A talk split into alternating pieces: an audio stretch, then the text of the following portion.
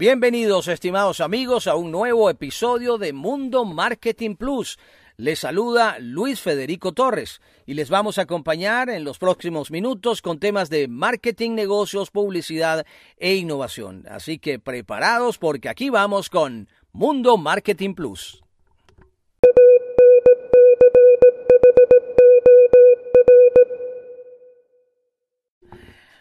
Avanzamos con la información y vamos a hablar de los vuelos espaciales con fines comerciales y turísticos que están muy, muy adelantados. Las empresas que tienen, digamos, la eh, notoriedad principal en este sentido son las de Elon Musk. Elon Musk tiene la empresa SpaceX y la de Jeff Bezos que tiene la empresa Blue Origin. Eh, también está la empresa Virgin Atlantic de Richard Branson. En fin, y hay otras empresas que están trabajando en, en, esto de los viajes al espacio. Estos viajes al espacio, por ejemplo, la de Blue Origin, que próximamente saldrá Jeff Bezos con su hermano el mes que viene para un viaje. Estos viajes espaciales, bueno, eh, son eh, subir, salir de la atmósfera terrestre, eh, experimentar gravedad cero, ver la curvatura de la Tierra y, y mirar, pues allí por unos minutos el panorama y volver a bajar, ¿no? Ese es, no es ni llegar a la Luna ni llegar a un planeta, pero eh, eh, bueno, son avances importantísimos.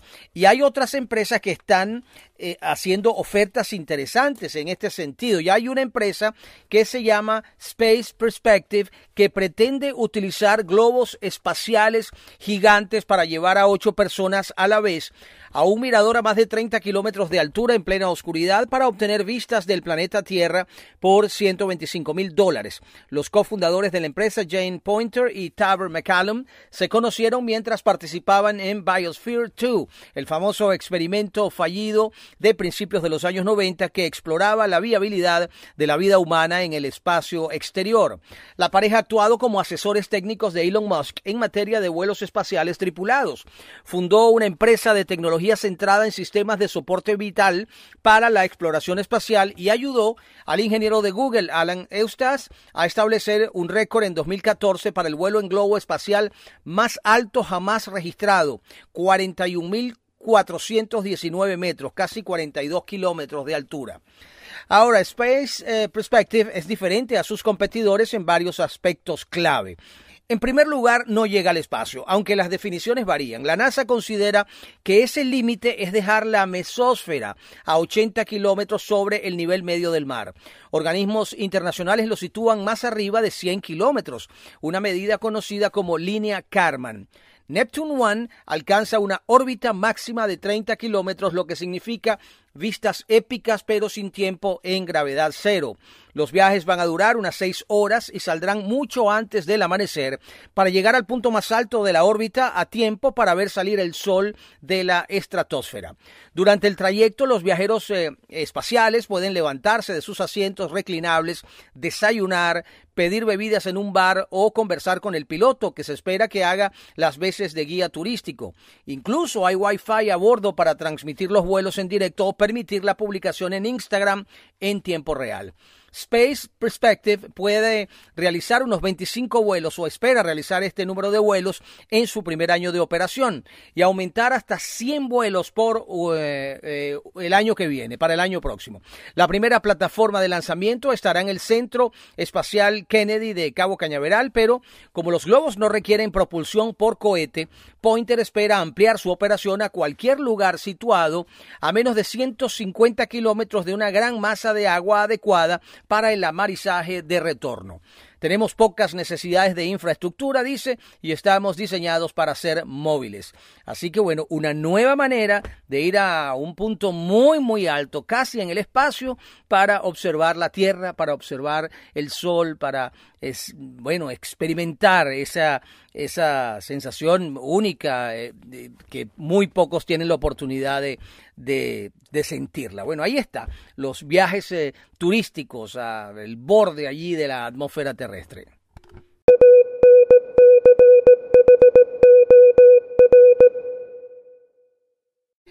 El conocido oráculo de Omaha, el señor Warren Buffett, uno de los hombres eh, más ricos del mundo, el hombre que está al frente de la empresa Berkshire Hathaway, empresa de inversiones, pues bueno, tiene una enorme fortuna y ha participado en programas de donación de esa, de parte de esa fortuna, eh, sobre todo en la fundación de Bill y Melinda Gates. Y bueno, él tiene su descendencia, tiene sus hijos, pero Warren Buffett prefiere donar su fortuna que dejarla a sus hijos. La leyenda de las inversiones está avanzando en su objetivo de regalar toda su fortuna y tiene por delante 100 mil millones de dólares a repartir. Su estrategia pasa por no dejársela directamente a sus hijos. Bueno, la pregunta, ¿por qué? ¿Por qué hace esto? El que fuera el hombre más rico del mundo se basa en la convicción de que es más útil destinar su patrimonio a causas filantrópicas que inyectarlo en las carteras de inversión de sus herederos. Este argumento, que comparte también su amigo Bill Gates, se nutre de la experiencia de situaciones similares que ha observado a su alrededor. En una nota enviada a los accionistas de Berkshire Hathaway, recogida por CNBC, el nonagenario inversionista indicó que después de mucha observación de las familias super ricas, en recomendación eh, o su recomendación es que deje a los hijos lo suficiente para que puedan hacer cualquier cosa, pero no lo suficiente para que no puedan hacer nada. Eso es lo que ha dicho. En la nota de Buffett eh, anunció que había donado 4.100 millones de dólares en acciones a Berkshire Hathaway, a cinco fundaciones benéficas como parte de su esfuerzo por regalar el 99% de su riqueza, lo que eleva el total de donaciones a 41 mil millones de dólares. En realidad, los hijos de Buffett no se han quedado con las manos vacías. Cada uno de ellos tiene a su nombre una fundación de 2 mil millones de dólares, según datos publicados por The Washington Post en el año 2014.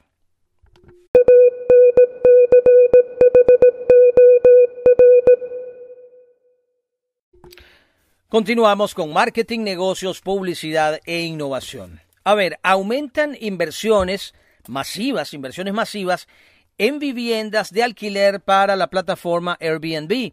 Los magnates del mundo de los inmuebles han encontrado una nueva fórmula de inversión. Crear una cartera masiva de viviendas para poder alquilar a través de Airbnb. ReAlpha, plataforma de inversión estadounidense, estaría buscando gastar hasta 1.500 millones de dólares, incluida la deuda, para comprar alquileres a corto plazo. Esta operación sin precedentes aglutinaría la compra de unas 5.000 viviendas, según aseguró en una entrevista el propio director ejecutivo de la compañía, Giri Devanur. Esta estrategia responde al auge de los viajes vacacionales que se producirá tras la crisis sanitaria provocada por el COVID-19, además de la búsqueda de mejores rendimientos de los que se pueden obtener invirtiendo en hoteles o edificios de apartamentos. La intención de estos inversionistas es comprar grupos gigantes de alquileres con el fin de generar un cambio en la experiencia del consumidor. De esta manera, el encargado de la relación con el cliente sería Airbnb, asemejando la experiencia a la estancia en un hotel. ReAlpha usará un software de inteligencia artificial para evaluar los listados de viviendas y tomar decisiones rápidas. Así la compañía podría adelantarse a sus competidores sabiendo cuándo debería invertir por cada bien inmueble o cuánto debería invertir, rectificamos. Según la marca, la intención es dirigirse a mercados como Austin, eh, Dallas o Miami, donde el precio permite adquirir de 100 a 500 viviendas. Esta nueva tendencia está provocando que Airbnb se frote las manos mientras mira cómo el parque de viviendas que podrá ofrecer a sus clientes crece y se hace más sofisticado.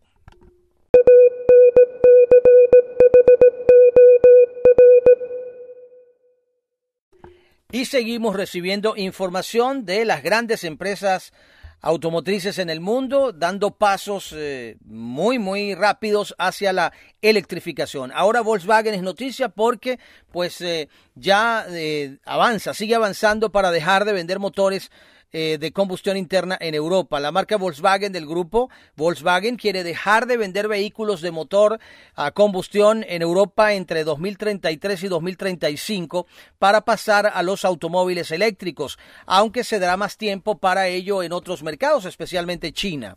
Bajo la presión de las normas anticontaminación cada vez más estrictas, los constructores automotores se fijan unos tras otros calendarios para salir de los motores de combustión interna. Haremos que el conjunto de nuestra flota sea neutra en emisiones de CO2 antes del año 2050, como muy tarde.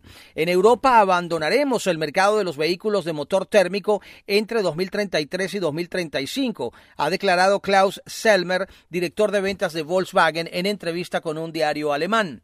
Este cambio se producirá un poco más tarde en los Estados Unidos y en China.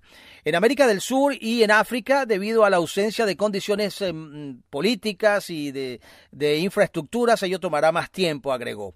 La marca Volkswagen ya había anunciado a principios de año que esperaba llegar antes de, de 2030 a una parte eléctrica de sus ventas europeas en un estimado de 70%. Así que estas compañías van avanzando aceleradamente hacia la electrificación de todas sus unidades. Ya los motores de combustión interna, como ven, tienen fecha de caducidad, no se producirán más a partir de cierta fecha. No quiere decir, bueno, que mañana no va a haber más eh, motores de combustión interna, pero poco a poco van de salida y van siendo sustituidos por em, sistemas de eh, energía limpia, de que producen energía limpia. Bueno, ahí está. Eh, Volkswagen dando otro paso para dejar de vender los motores a combustión interna en Europa.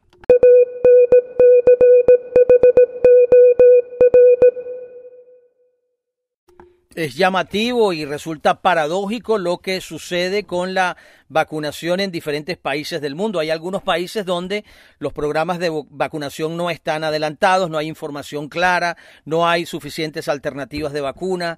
los eh, habitantes de esos países están, bueno, clamando por eh, la vacunación, pero hay otros países donde usted perfectamente se puede vacunar en cada esquina y de manera gratuita y sin embargo la gente no se vacuna eh, como debería. Incluso hay incentivos, bonificaciones en, metálico para que la gente vaya y se vacune. Bueno, las cosas que suceden en el mundo que a veces uno no entiende, pero bueno, son las cosas que pasan. Ahora, fíjese esto, eh, cómo la empresa privada, en, eh, por ejemplo, en Estados Unidos se activa, la empresa financiera Morgan Stanley, está prohibiendo el acceso a personas no vacunadas a sus oficinas de Nueva York. La nueva regla que establece que para tener acceso a las instalaciones del Banco Estadounidense hay que estar vacunado fue comunicada en un mensaje interno y se aplicará a las oficinas que reciben un número importante de personas en la metrópoli y sus alrededores. Algunas divisiones crearon espacios reservados a las personas vacunadas, ha precisado esta fuente. Se trata entonces de extender la medida a todos los servicios. Aplica para empleados, para proveedores, pero también para clientes y visitantes. El presidente del banco, James Gorman, indicó la semana pasada que 90% del personal que regresa a las oficinas ya está vacunado y espera que esta cifra suba a 98 o 99%. Para el 1 o 2% que no pueden por razones médicas o religiosas eh, vacunarse, pues se ocuparán cuando se llegue a esa cota, ha precisado el presidente de la institución. Una vez que se implemente la nueva regla, los empleados podrán abandonar la mascarilla y normas de distanciamiento físico. Las personas que no se vacunen estarán en teletrabajo. Goldman Sachs también exige a sus empleados que informen sobre su estatus en relación a la vacuna sin imponerles la inmunización. En tanto, JP Morgan Chase y Bank of America alientan a sus funcionarios a vacunarse y a informar a la empresa sin que esto sea obligatorio.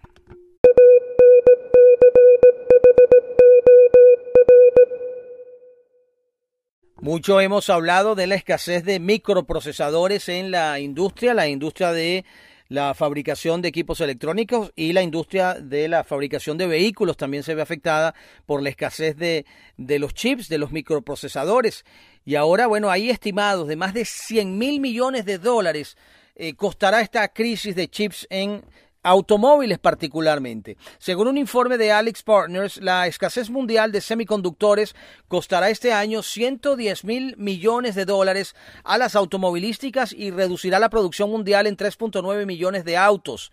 Y aunque otro estudio de la consultora Brain Company rebaja esta cifra a 60 mil millones, el impacto que tendrá esta falta de componentes en los ingresos será en cualquier caso considerable.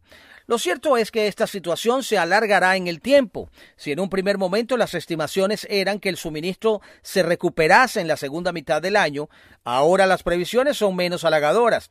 Y es que, según reconoció la Asociación Española de Fabricantes de Automóviles y Camiones, la escasez de semiconductores va a seguir siendo un problema para las ensambladoras de vehículos, al menos durante el primer semestre del año 22.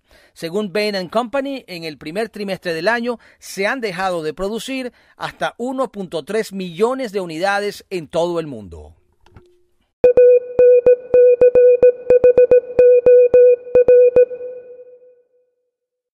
Y en este momento les recordamos, eh, como siempre, nuestras redes sociales, por donde nos podemos comunicar y recibir sus eh, comentarios e incluso sugerencias.